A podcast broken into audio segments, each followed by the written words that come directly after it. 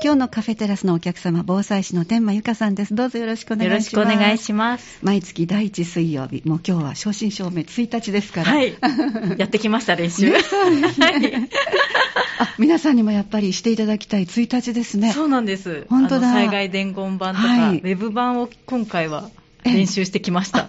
そうですか。はい。171の、あの、はいウェブ版、結構簡単で驚きました。シンプルになってました。あ、そうなんですか？メールアドレス、あの、携帯電話の災害伝言版の方は、各メールアドレスを10件まで入れられるタイプだったんですけど、今日やってみたのは、災害伝言、ウェブ、ウェブ171って調べていただいたらすぐ出てくると思うんですけど、えーそれを試そうと思ってやってみたら、あの自宅の電話番号とか、誰かの電話番号を1個登録して、はい。でメッセージを入れて、置いとく、登録置いとくんですよ。はい。そしたら他のまた携帯からその電話番号、Web171 を開いて、ええで、登録して、あの、今度は確認っていう方を押すと、はいメッセージがこう次々と出てくるので、そこに入れたり、帰ってきたりっていうのがすごく簡単にできて、あれはおすすめ、練習もしやすいですし、ええいいなって思いました。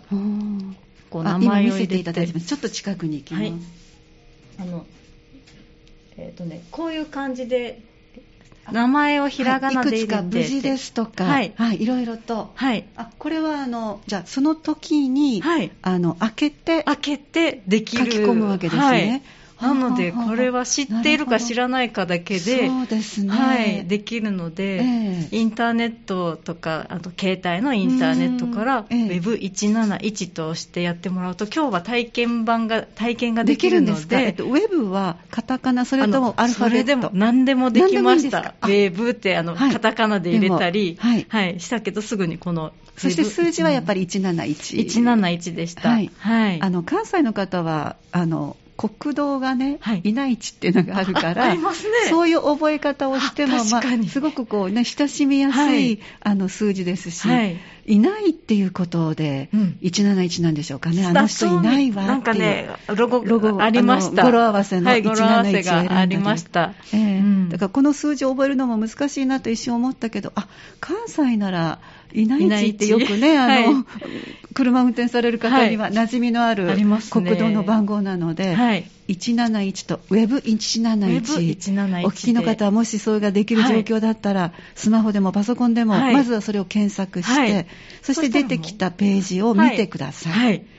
そこで練習しておくと、はい。いざという時にも同じ。はい。同じ。えっと、それは登録ってさっきおっしゃったけど、はい事前に平時にできるものではなくて、その時にできる。はい、その時にできるものですね。災害の時に開きますよって、うん災害伝言版開きますよって、はい NTT さんとかね、ええ各携帯会社さんが開いたと同時に使えるものなんですけど、はい。これは、すごいですね。あの、いくつか項目ありましたね。はいチェック入れる。えっと、はい無事ですと無事ですそれとかえあと、避難所、何でしたっけね、ちょっと待ってくださいね。はい、だからご自分でこうこう言葉をね入れるのもとっても、あのよかったらご紹介ください。あ被害があります、あ自宅にいます、避難所にいます。はい。っていう、はい。まずあー4つからチェックを入れていただいて、その後伝言が最大100文字まで入るので。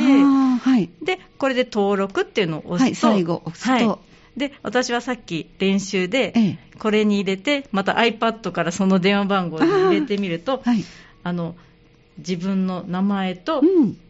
そのメッセージ、ええ。うん、あと避難所にいます、何々小学校ピロティの1年生の教室側にいますっていうメッセージを残すと、その電話番号にアクセスしたら、みんながそれが見れるので、家それは、族みんな、えっと、Web171 のページを開けて、はい。今度は見る場合は、相手の知りたい人の電話番号を入れるだけでいいんですか、はい。ほーなので、すごく簡単になっているなと思いました。いや、とにかくね、慌てている時とか、はあの、もうパニックになった時とか、怖い時っていうのは、なかなかいろんなことができないです。平時でもうこれ大変なのに、そう そういうそう災害ですね。時なんてもう、ええ。もう心が普通の状態じゃないので、ですね。できないなと思って、やっぱ練習だけでもししといていただくと、あそね。そうですね、はい。私も暮れにコロナになった時に、はい。あのお医者さんにかかるのに、ウェブであの、こういろいろと質問できますよって来たけども、見ても、もうそれを読むだけでもなんかこう頭がね、そうですね。体もしんどい時に。えーだからこれはなかなか難しいなと思って、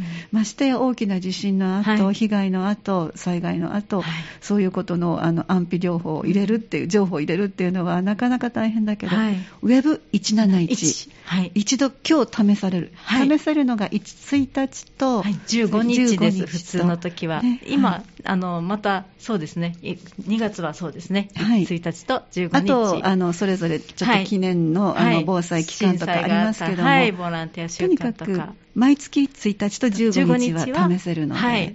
1個ずつでも、ね。なんかちょっとやってみようって。そうですね。うん。やっておくと。家族に送ってみてとか、あっちの携帯電話の方もやってみました。あそうですか、はい。だから確認する方法もちょっとね、はい。やってみる、お互いに。わ、はい。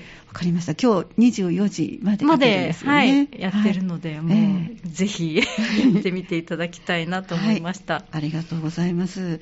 えーそして、まあ、1週間分の備えを用意しておくっていうのが前回はい。のちょっとお話でしたけど、その前に、えー最近はちょっと近況をねあ、お伺いして、ね。聞いろいろやっぱりあの、防災の新たな気づきなどがね、はい。持ってらっしゃるので、その情報をぜひリスナーの皆さんには、あそしてもちろん私もお伺いしたいと思ってるんですけど、はい。今回はどんなお話になりそうですか、はい、今回はちょっと仕事で東京に行くことがありまして、ええ。一緒にあの避難所でね、できるあの開けたり閉じたりのメンバーと一緒に東京に行った時に、防災国体でご縁をいただいあ以前た、はい、あの防災教育推進協会の方の方にお会い、あのアポイントいただきまして、ええ。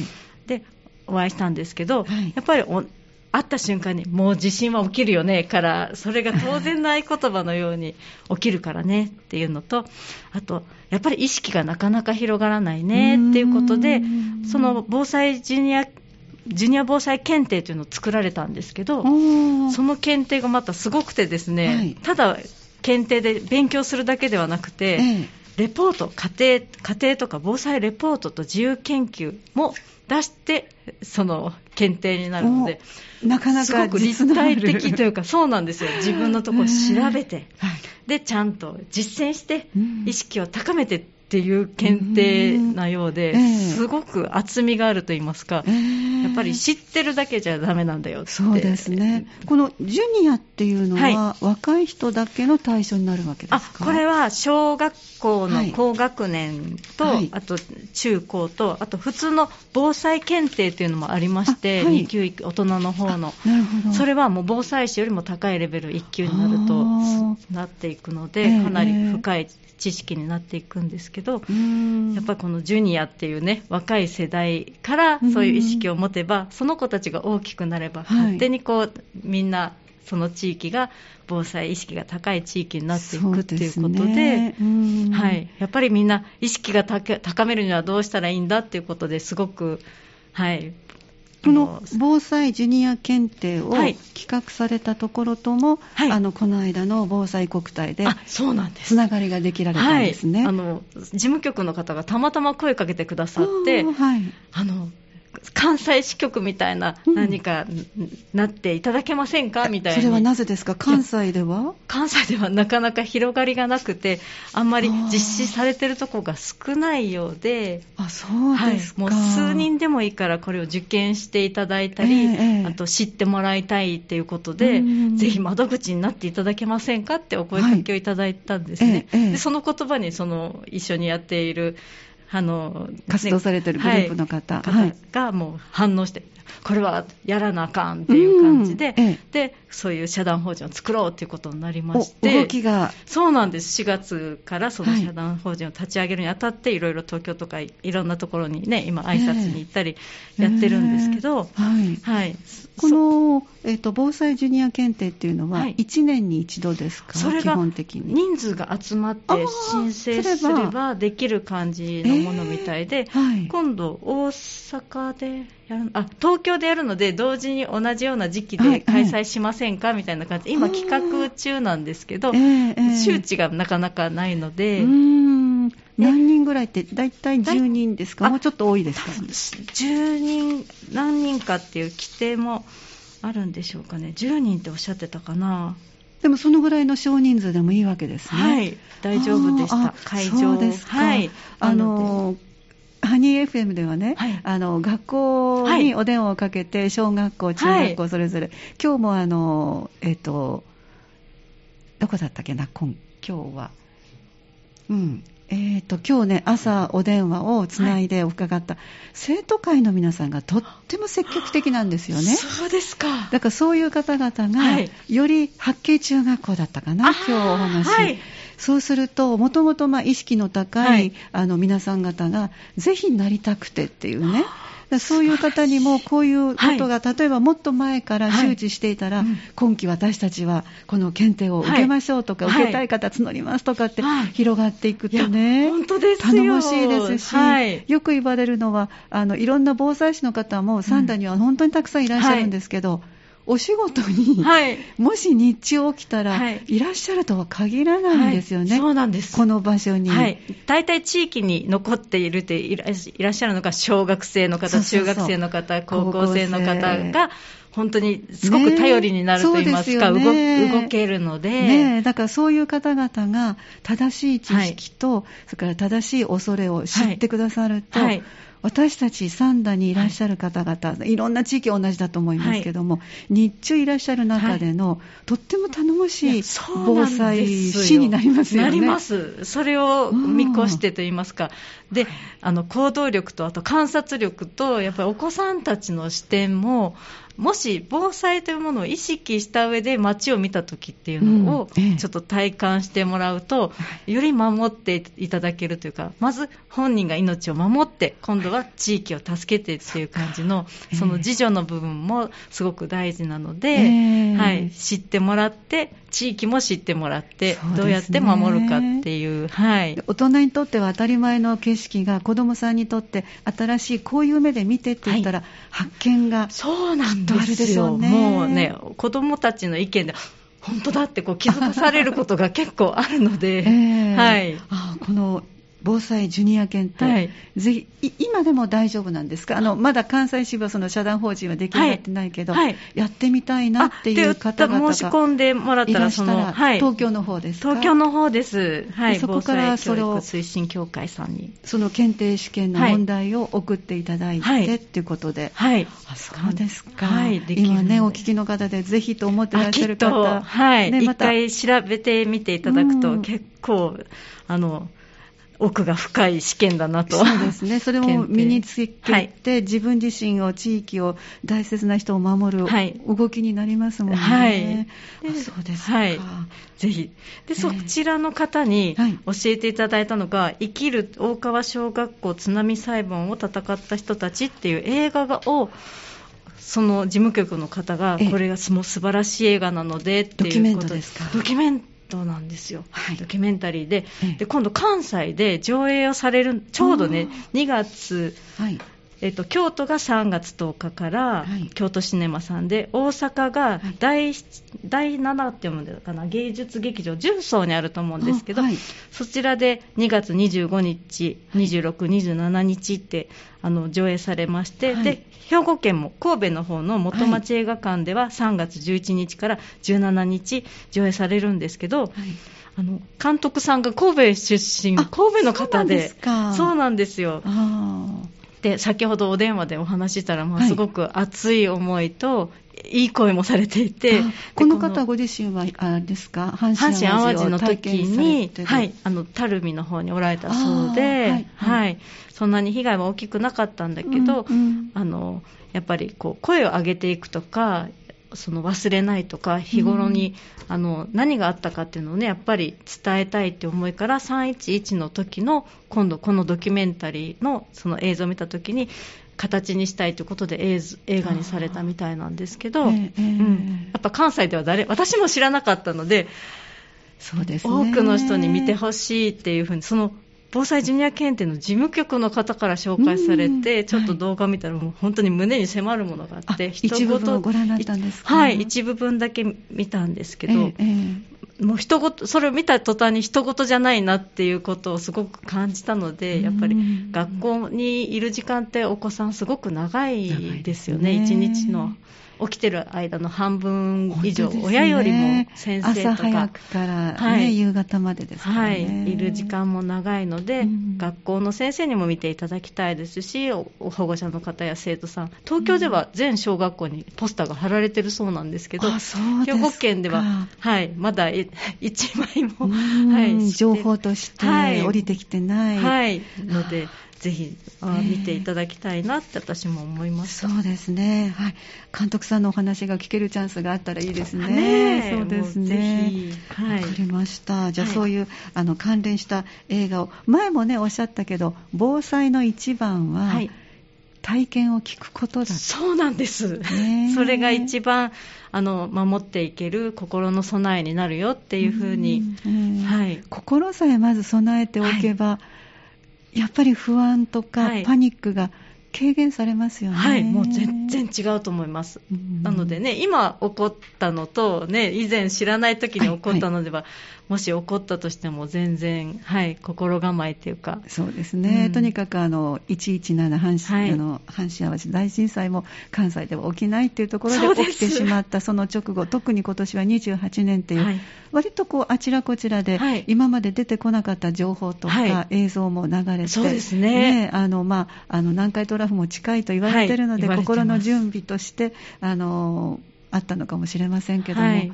やっぱり思ってるのと構えてるのとで準備してるのとはい。全然違うでしょうね。いや、もう全然違うと思うんですね。うん。なので、本当に日本って災害大国で、誰がどこでどんな災害に遭うかわからないような土地なので、はい。本当に意識を持っていただくことで、あの守られる命ってすごく多いと思うんですよね。そうですね。ね知ってるれば、その山の上に逃げるとか、ね、なるべく物が落ちな来ないところに泊まりに行っても寝るとか、いろんなちょっとしたことで生きる、ええね、その怪我しちゃわないようにとか、いろんなことが、紙一重の、ね、ところはありますよね。はいええだからこの「生きる」という映画を見ることで、はい。疑似体験になるわけですね、結局。はい、どういうことが起こったかっていうのを、あの表で出ていることとは違ったその嘘から始まったってよく書いてあるんですけれども、はい。本当のことをこう辿っていったような裁判であ事実を裁判があるので、はい。その内容も出てるんですか？そうなんです。その裁判で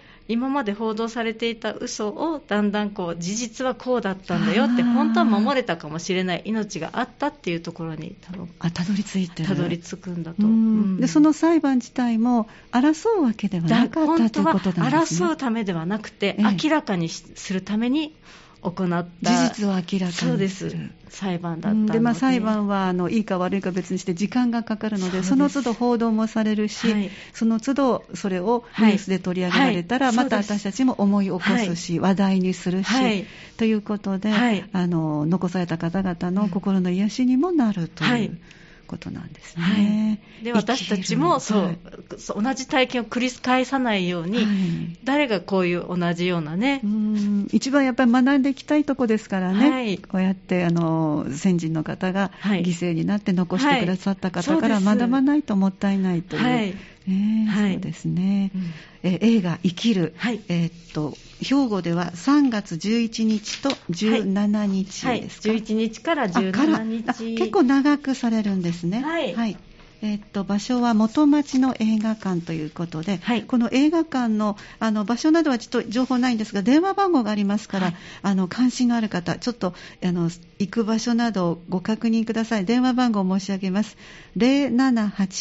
078-366-2636元町映画館です。電話番号が078-366 078-366-2636えーちょうど地震のあった3月11そうなんです。日からの1週間、はい。まあ監督さんが神戸ご出身ということで、はい。思いをここに集中させてねいらっしゃるんですね。はい。わかりました。また皆さんね、こういう情報あのお聞きになられたら、ぜひお友達、そしてご家族はい。皆さんで話題にして行ってみようかと。はい。あの全然津波っていうのは、うん。この特に三田川は、はい。なかなかピンとこないけど、そうですね。何度もしつこく言いますが、ここで起きるとは限らない。そうなんた先でね、大阪でお仕事されてる方も多いですしね、大阪は津波が結構すぐに来るって言われてる場所ですし、三宮もそうですし、えー、はい、もう一度改めてあの時間をおっしゃってください、地震が起きてから、はい。えー、大阪大阪は47分ぐらい、47分。前後って言われてます。大体50分前後で津波がやってくるって言われてます。はい、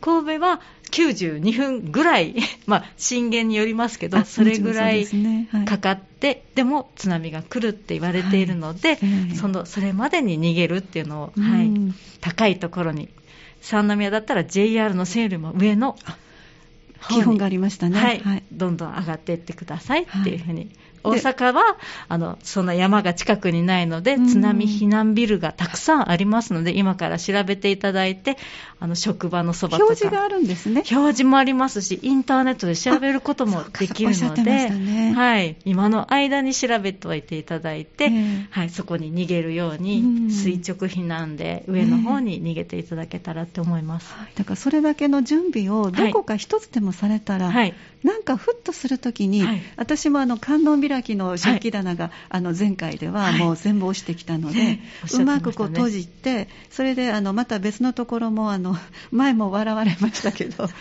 かまぼこの板があるメーカーのぴったりなんです。でそれをはめてるんですけど、はい、常時はめてるのでお皿の出し入れするときに出すんですけどいやいやそしてその瞬間にねあ今起きてもこれなら大丈夫って言ったらこ予感して、うん、予感じゃないな。あの準備してるので、はい、準備してる時ってなかなか起きないという私の勝手なジンクスで。絶対あるだから今私これで意識したから 大丈夫、うん、でまたこう違う瞬間にその食器棚開けるときにまたかまぼこ糸外しながらあ今意識したから大丈夫とかっていうね、うん。はい、あの油断をしない状況を、はい、あのちょっと発信すると、はい、1日の中で何回かその食器棚を触るので、うん、あのちょっとそういうあの、はい、願いも意識づけ、希望も込めて。わ、かります。私も込めてお話もしてるし、えー、はい、そういうふうに意識は大事だと思います、だからそれをするきっかけにもなるので、はい、よかったらこの気軽にマイボーさん、だから表だって大変なことをお願いしてるわけじゃなくて、気軽になんか関心があるものから、そうなんです。ちょっとちょっと一つでも取り入れていただいて、はいうん、映画を見るっていうのはね、はい、なんかまたちょっと違う視点で。そうですね。ねなんか一人で見るんじゃなくて、お友達とかご家族で見ながら、見ていただけたらなっておっしゃってました、監督やっぱりそうですか。うん、で、その後のね、お話もね、きっとどうしよう、ああしようっていうね、はい、ことになるでしょうね。はい、えもう一度申し上げましょう。3月11日からあります。はい、ぜひお出かけください。ではちょっとここで1曲お送りして、後半もお話を伺ってまいります。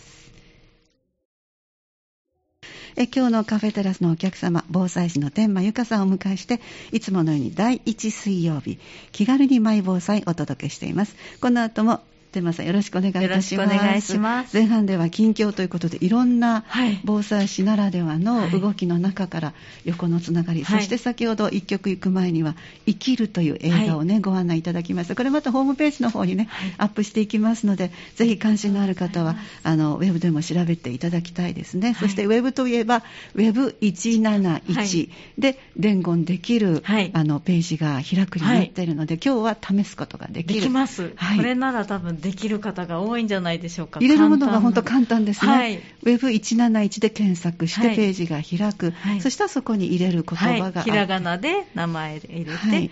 選ぶメッセージを選んで、100文字まで言葉を入れれるっていうことになって、はい、なんか4タイプ無事ですとか、はい、どこどこの避難所にいますとか、はい、どこどこの小学校にいますとか、えっと、怪我をしてまでしたかしら、何かありました？無事無事です。はい、はい被害があります。被害がありますか？自宅にいます。自宅にいます。避難所にいます。で、下に、はい、はい。で、具体的にちょっと100文字なので、まあまあ限られてますけど、はい、あの、言いたいことは伝えられますからね。はい、そうなんです。まずはね。はい。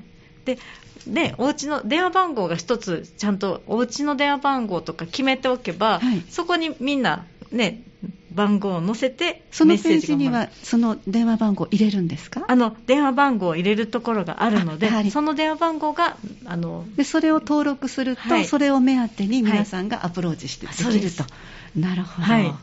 なので、えー、メールアドレスってね、入れるのが大変だけど、なかなかね、覚えられないので、はい、そうですね、自宅のね、電話も最近少ないですけど、携帯電話でも登録はできるんですけど、けるんですか？はい。はい。はい。わかりました。はい。今日の、えー、0時、24時までね、はい、できますから、ぜひお試しください。はいありがとうございます。そして、えっと、先週、先月の、はい、えー、1週間分の備えを用意しておきましょうということで、はい、もうこれはもう日頃からね、お礼に触れてね、はい、お話しいただいてますので、復習といってももう、ほとんど、はい、あのあれでしょうかね、皆さん聞きなじみのことばかりになるかな。なるかな。はい。でもね、本当に、その東京に、あの、2箇所ご縁いただいた、はい、あの、協会さんとか会社、企業さんに、ええあの訪問させていただいたんですけど、うん、もう第一一言目がもう起きますよねから始まったので、ね。はい、ややっぱり迫ってるんだなって思って、うん、本当にあの聞いてはいっても行動してなかったら一緒なので、1週間分のね、備えてされてますかっていうのは。だからどれか一つでいいんですよ、まずは。何もされてない方は。はい、そうです。0から1がすごく大事ですね。ねすよね。何もしてないより。で、その時に何がいいですか、はい、あの、一番最初にゼロの方が1個準備しよう。おすすめはものですか？ものじゃなくてですか？何でもいいですですか、はい、やっぱり命を守る備えが私は一番ですね。あそっか？はい。じゃあ倒れてくるものをなはい、寝寝てる場所が安全地帯ですかっていうのを一番問いかけしたいですね。それはなぜかと言ったら、避難というのは命あってのものだね。そうです。ものもそうです。備えておくって言ったって、なくなってしまったらお水があっても飲めないし、トイレがあってもいけないしなので、本当ですね、命あっての、ね、はい、うん、備蓄品なので、うん。うん、だからまずは命を守る行動ということで、はい、寝てらっしゃるところが上から落ちてこないのか。ですかとか、ガラスが割れてきて、ね、自分のところに飛び散るようになってませんかとか、そういう確認をこうちょっと見回してもらったり、大きな家具があったら、寝室じゃないところに置き換えるとか、はい、なんか寝てる時間って本当無防備なので、そうですよね。すぐに動けないですし。もう本当に覚えてませんもんね、寝てる間のことは。ねそうです、えー、だからこそ、ね、安全にしておいてもらえたらなって、うん、うんうん、すごく思いますね。じゃあ、それをまず知りました。はい、そして今度準備するものだったら何でしょうか？はい。あの、ものはね、本当にいろいろやっぱ普段の生活って私たち物に囲まれてるので、はい、めちゃくちゃあると思うんですけど、やっぱ一番なくて困るのは、まあ、水はね、ね、あの小さなのニュースなんかでも、いや、断水したからお薬飲まれへんっていうのは、結局自分の身を守る一つの大きな、確かに水道ひねっても出てこない、でそれをひねっておあのお湯を沸かして飲んでる方も沸かすこともできない。あのお水が出なかったら、はい、ということはせっかくだったらペットボトル、はい、2リットルでもあればちょっと安心。ちょっともう全然違いますね。ね1本でもあれば、ですからそのお水は、はい、お薬を飲むためにも、はい、命のための水分補給も考えたら、はい、やっぱりお水でしょうか、ね、お水は一番大事だなと思います、えー、命をつなぐのに、私はだから時々お会いした方にあの防災なんかされてますかっていや何もしてませんっておっしゃるからお水ぐらいされたらいいんじゃないですかっていうのは ちょっとあの老婆しながらお伝えするんです。後から助かる方が結構おられると思います、そのそうすると大抵ね、でもね、あのなんでっていうお顔されるんですよ、そうなんですか、うん、だからニュースでこんなことあって、あそっか、お薬も飲めないか、それは困るなとかっておっしゃって、うん、特にあのかなりね、常にこう飲んでらっしゃるね、常備薬がある方なんかにとっては、はい、大変なことだと思う、いや、そうだと思いますよ。あののでね、本当に日本って生活しやすくなって、蛇口から出るのが当然ですけど、と思っていたことが、ね、でも今回、ほら、冬とか寒かったじゃないですか、すね。はい、水道管破裂しちゃって、そうそうそうですね、いっぱいあった。方もあると思ね、あると思うんですけど、新潟なんかそれで水が出なくなっちゃったり、ね、ね、北海道もそうだったし、はい、電気も来なくなっちゃったりって、えー、ね、あったので、あんな寒い中で、お水も出ない、汲みに行くっていうのも大変だろうなとか、すごく。お水は重量も重たいですしね。そうなんです。運ぶのが大変です。どこに、なんだろう、取りに行くって言ったって、入れ物も行ったり、本当にいろんな面で大変なので。そうですね。今は、あの、運んできてくださるので。はい、そうなんです。平時は普通はね、えー、ほとんど配達してもらう感じになりますよね。ねだから、あの、我が家もそうですけど、とっても重いので、はい。あの私たちでは運べないから、はい。ここまでお願いしますって、うん玄関先のところに置いていただいて、そうです。私うちもそこからうん1本ずつね、うん。また使っていくので、なくなったら1箱、なくなったら1箱はいということで、もう一人ローリングストックがいけるので、あそうですね。ええ。はいじゃあ、お水っていうことで、はい。まだまだ他はね、自分の生活考えると、あれがいるな、これがいるなっていう。ご自身でやっぱり考えていただくって大事で、あの避難所に行ってもまず何もないって考えていただいた方がいいですし、これも皆さんピンときてないですね。そうそ。こがね、あので避難所に行って、あるとしても全員分はないので、ね。本当に自分の分はないっていう意識で用意していただくのがすごく大事だなって思うんですけど、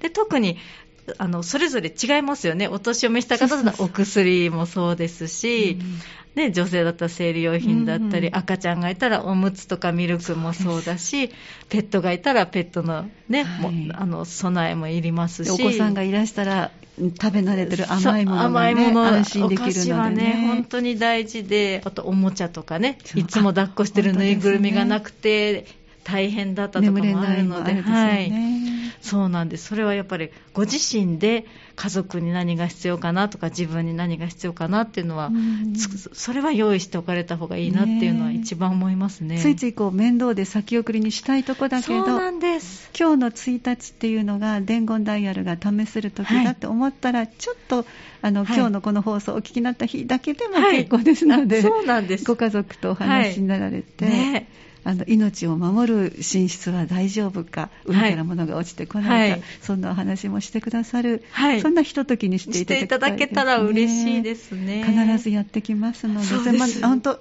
どの先かは分かりません、わからないこれは誰も分からないそんなに先ではないんじゃないかなっていう認識でしたね、あということ皆さん。ですか、分かりました。そして次回はトイレのこともね、はい。お話ししていただけるということで、はい。とっても大事なお話を常に気軽にできるところからということで、え今日も防災士の天満由香さんにお話をいただきました。どうもありがとうございました。また来月もよろしくお願いいたします。今日のお話、再放送は2月22日の水曜日夜9時からお送りしてまいります。そして次回は3月1日、来月も、えー同じ1日ですので、えー皆さん、ちょっと試してみられる機会、2ヶ月続きます。とても貴重ですね。はいはいぜひなさってください。Web171。これで検索してくださいということです。はいどうもありがとうございました。ありがとうございました。